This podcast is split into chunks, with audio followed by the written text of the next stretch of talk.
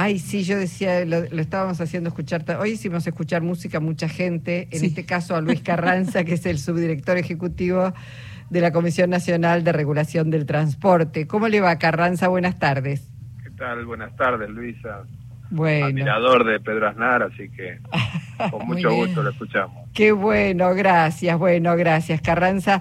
Eh, el motivo de, de este encuentro tiene que ver con bueno, el trabajo que viene haciendo la comisión de, inspección, estamos todavía dentro del operativo verano, pero bueno, ya estamos a mediados del mes de, febrero y bueno, han trabajado mucho sobre 180 mil vehículos, ¿no?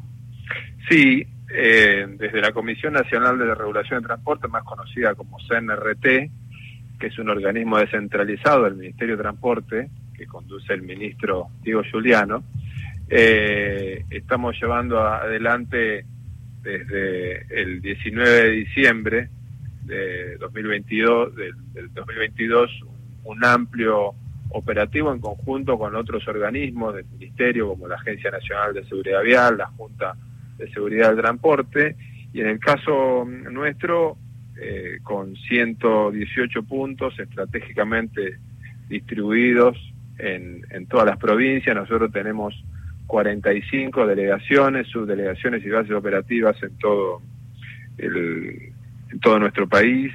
Y, bueno, tenemos 350 agentes de fiscalización, 140 móviles que a través de un sistema digital, de, una base de datos donde tenemos cargados todos los camiones eh, los colectivos, los ómnibus este, de todo el país, nosotros cargando eh, la, patente del vehículo y cargando los, los documentos, los DNI de los conductores, eh, ya tenemos un panorama y está todo, todo al día. En el caso de los Sí, le iba a preguntar, ¿y qué, qué cosas en estos, en estos controles, en estas verificaciones que han ido haciendo a lo largo y a lo ancho del país, digo, en meses especiales donde alguien que vive, no sé, en Capital Federal de pronto viaja a Tucumán, viaja a la costa, alguien que vive en Jujuy viene hacia Santa Fe, no sé, hay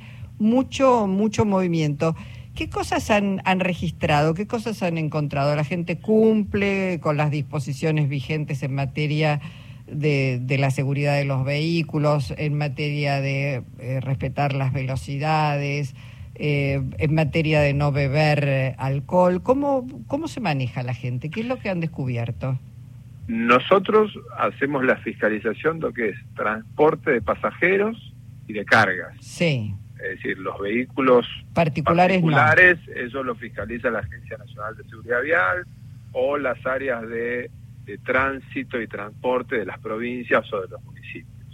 En lo que tiene que ver con transporte de, pasajeros, eh, en el caso de los conductores, eh, nosotros eh, hicimos eh, 177.926 controles al día de la fecha, eh, tuvimos 6.035 infraccionados. Y ¿Cuánto, perdón? 6.035 infraccionados.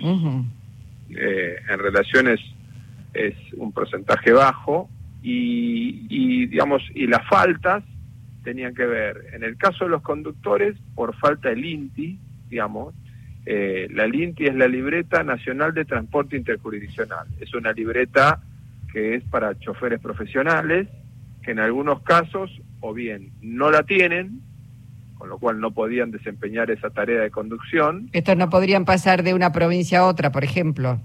Claro, sí, sí, no, no, podrían estar transportando personas sí. o manejando un camión. Este, esto es, es, una, es una licencia profesional, habilitante, eh, es la Agencia Nacional de Seguridad Vial, eh, luego de un curso de capacitación y de un examen psicofísico que se puede obtener. Este, y además se renueva en forma eh, anual. A veces no está renovada, a veces tiene pendiente alguna observación del examen psicofísico. Este, y ese es uno de los motivos. Y en cuanto a lo que son las unidades, eh, pueden ser o que no tengan la habilitación correspondiente, eh, que no cuenten con seguro eh, obligatorio, eh, que no tengan la revisión técnica obligatoria, que se hacen los talleres de, revisión técnica obligatoria que están distribuidos en todo el país, o bien que no cumplan alguna medida de, de seguridad, que no tengan cinturones de seguridad, los colectivos o los ómnibus o las combis, eh, o bien que tengan algún problema, que los neumáticos no estén, no estén en condiciones, este, o los parabrisas estén dañados, digamos.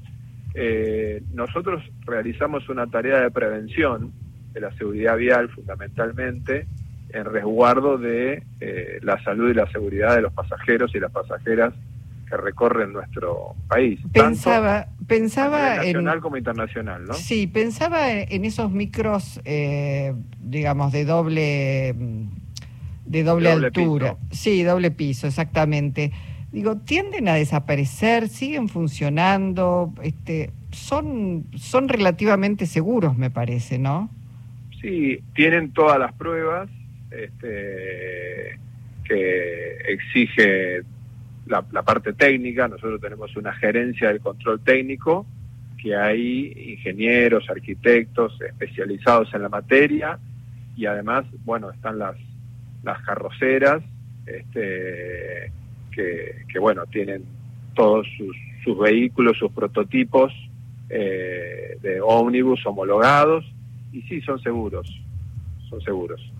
Eh, uno los ve cuando pasa por al lado de la ruta, eh, digo, bueno, confío obviamente en la verificación técnica que son seguros y por eso se siguen usando, pero a veces con el, viento y con determinadas velocidades de los vientos, a veces uno los ve como bamboleándose, eh, generan, bueno, cierto, cierto temor. Lo concreto es que si uno hiciera Carranza desde el año pasado a este año una comparación, ¿estamos mejor o peor en materia de cumplir con las normas? Estamos mejor, estamos mejor, incluso eh, la otra parte que nosotros tuvimos es una temporada eh, bajísima en cuanto a accidentología, este es el objetivo que nosotros este, tenemos, nosotros fiscalizamos todo lo que es transporte interjurisdiccional, es decir, que va de una provincia a la otra, incluyendo Ciudad de Buenos Aires, ¿no?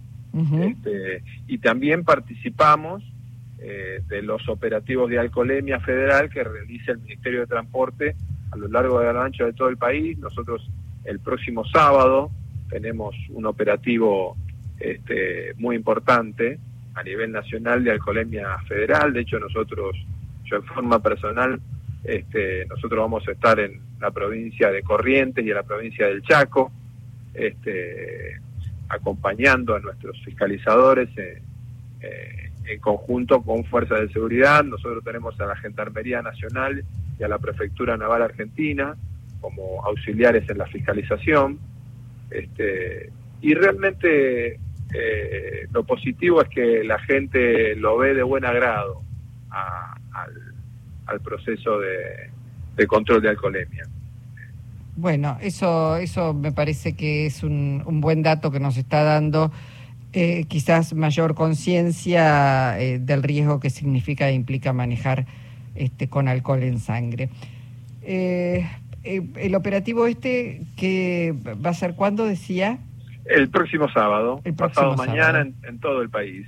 Bueno. exactamente. También nosotros dentro de, las funciones, de, los controles, también controlamos lo que es el tacógrafo. El tacógrafo es un dispositivo que tiene el transporte eh, de pasajeros en forma obligatoria por ley que mide la velocidad, digamos, en la velocidad eh, en zona eh, de ruta es de 90 kilómetros con una posibilidad de menos de un minuto de sobrepaso y 80 en zona urbana, este, donde nosotros detectamos eh, a través de los discos del tacógrafo que es una especie de electrocardiograma para que usted Se, haga, se, haga, la idea, ahí el, el vehículo es pasible de, una retención.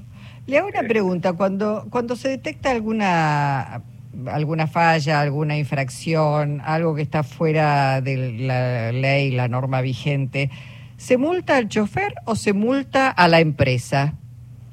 Depende de la infracción. Si tiene que ver con el vehículo, se, se multa a la unidad y a la empresa. Si tiene se multa al conductor, incluso si no tiene eh, la LINTI o si detectamos que en la libreta de control horario está este, no cuenta con las horas de descanso de 12 horas entre jornada laboral y jornada laboral, eh, se paraliza el servicio, se le da a la empresa la posibilidad de, subsanar este inconveniente durante dos horas, es decir, de reemplazar el chofer, este, y ahí puede retomar eh, ah. eh, el viaje. Sí, es importante esto también, me parece, porque bueno, que recaiga si un chofer está conduciendo y no tiene, digamos, la, la licencia eh, en regla, esa empresa está usando ese chofer, debería saberlo. Así que, bueno, eh, interesante. Vamos a, dejar que termine este operativo y, bueno, seguramente eh, haremos un balance final. Carranza, le agradezco muchísimo su tiempo. Les agradecemos a ustedes. Buenas tardes para todos. Gracias.